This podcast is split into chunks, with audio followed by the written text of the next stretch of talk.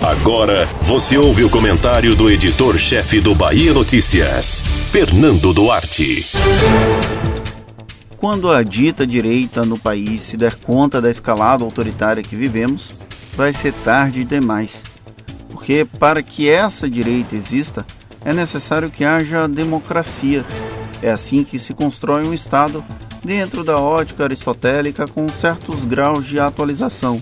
No entanto, boa parte dessa direita segue apoiando o tom ditatorial de ameaça à república adotado por figuras do entorno do Palácio do Planalto.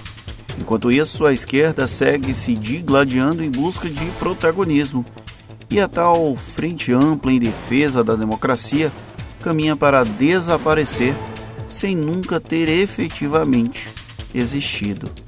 A direita no Brasil é, em seu alicerce, conservadora.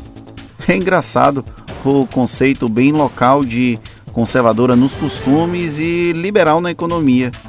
Tirando essas contradições bem explícitas, esse grupo é parte dos 30% que mantém o apoio incondicional ao presidente Jair Bolsonaro. Parte deles compartilha os ideais com o presidente desde 2018, quando houve a eleição. Ainda assim, aparentemente esse grupo flerta com a democracia, tanto que foi até as urnas apresentar sua opção.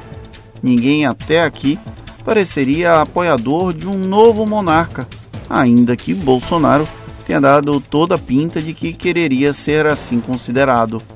Esse segmento social é tão importante quanto todos os outros, apesar de menosprezado durante muito tempo por certo pensamento hegemônico que ascendeu ao poder pós-social-democracia tucana. Por isso, há certo regozijo dele ao chegar ao Palácio do Planalto com Bolsonaro. Abrir o diálogo com esse grupo para evitar uma teocracia no Brasil é relevante. Mas estariam os demais blocos interessados em iniciar as conversas? Tirando pela forma como tem acontecido as trocas de farpas públicas entre o ex-presidente Luiz Inácio Lula da Silva e o ex-candidato à presidência Ciro Gomes, por exemplo, vai ser difícil chegar a um denominador comum. Lula segue autocentrado na narrativa de que ele é maior do que o PT e a democracia. Ciro mantém o ritmo retroescavadeira do irmão Cid e não esquece a forma como foi tratado no pleito de 2018. Enquanto isso, Fernando Henrique Cardoso que já foram alvo preferencial de críticas por manter-se impávido como figura intelectual e distante, emergem como um personagem menos odiável do que quando deixou o Planalto.